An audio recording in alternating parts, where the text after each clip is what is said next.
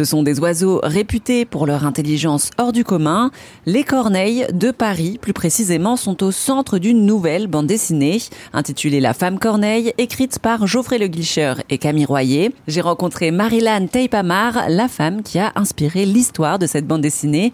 Elle nous raconte comment est née sa passion pour ces oiseaux noirs. C'est venu de manière très indirecte. En fait, je jouais à Pokémon Go au moment où la moitié de la France euh, jouait à Pokémon Go.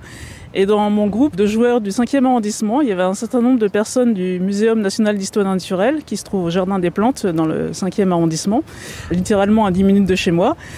Et donc j'ai rencontré une personne qui s'est avérée être professeur au, au muséum et qui, euh, après un, événement dans, dans, le jeu Pokémon Go, en fait, a dit bon ben c'est pas tout ça, j'ai des corneilles à baguer. Moi j'avais du temps libre à ce moment-là. Je lui ai demandé si c'était possible de l'accompagner. Je l'ai accompagné et très gentiment à la fin, il m'a mis une corneille dans les mains. En fait, je m'attendais pas du tout. Et ça m'a fait quelque chose d'avoir cet animal sauvage comme ça euh, dans les mains pour le relâcher évidemment. Hein.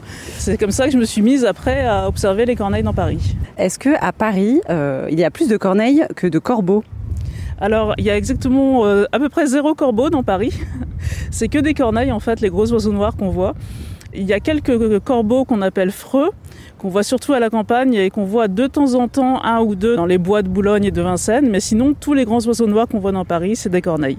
Ce sont des oiseaux qui ont la réputation d'être extrêmement intelligents. Pourquoi? C'est des oiseaux qui font preuve de ce qu'on appelle la, théorie de l'esprit. Ils sont capables de se projeter dans l'esprit d'un autre individu. Par exemple, quand elles cachent de la nourriture, ce qui leur arrive de manière routinière, quand elles sont en présence de nourriture un peu abondante, si elles sont observées par une autre corneille, elles sont capables de se dire hm, cette autre corneille peut me voler ma cache, donc elles vont faire une première cachette. Quand l'autre corneille aura le dos tourné, elles vont revenir et cacher leur nourriture à un autre endroit. Donc ça veut dire qu'elles sont capables de se projeter dans l'esprit d'un congénère. Elles connaissent la théorie de la permanence, c'est-à-dire que par exemple si vous avez une source de nourriture, mettons une frite, vous la cachez sous une feuille morte, la corneille se fait pas avoir.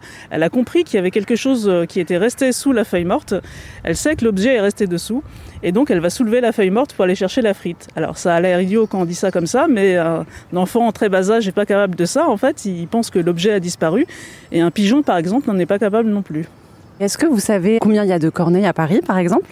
Alors ça, c'est une question sur laquelle on est en train de travailler. Quand je dis on, en fait, en réalité, c'est Frédéric Giguet, le directeur du programme Corneille Paris, le fameux professeur qui m'a mis la corneille dans les mains. Il pense qu'il y en a à peu près 3000 dans Paris, en fait. En ordre de grandeur, il y en aurait à peu près 600 en couples territoriaux, et le reste, ce serait des individus qui vivent en groupe dans les parcs. Comment on différencie une corneille d'un corbeau?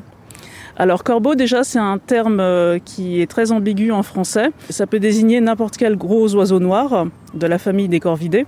En réalité il y a deux corbeaux qui portent officiellement euh, le nom corbeau dans, dans leur nom scientifique qui sont le grand corbeau. C'est le plus gros de tous les passereaux.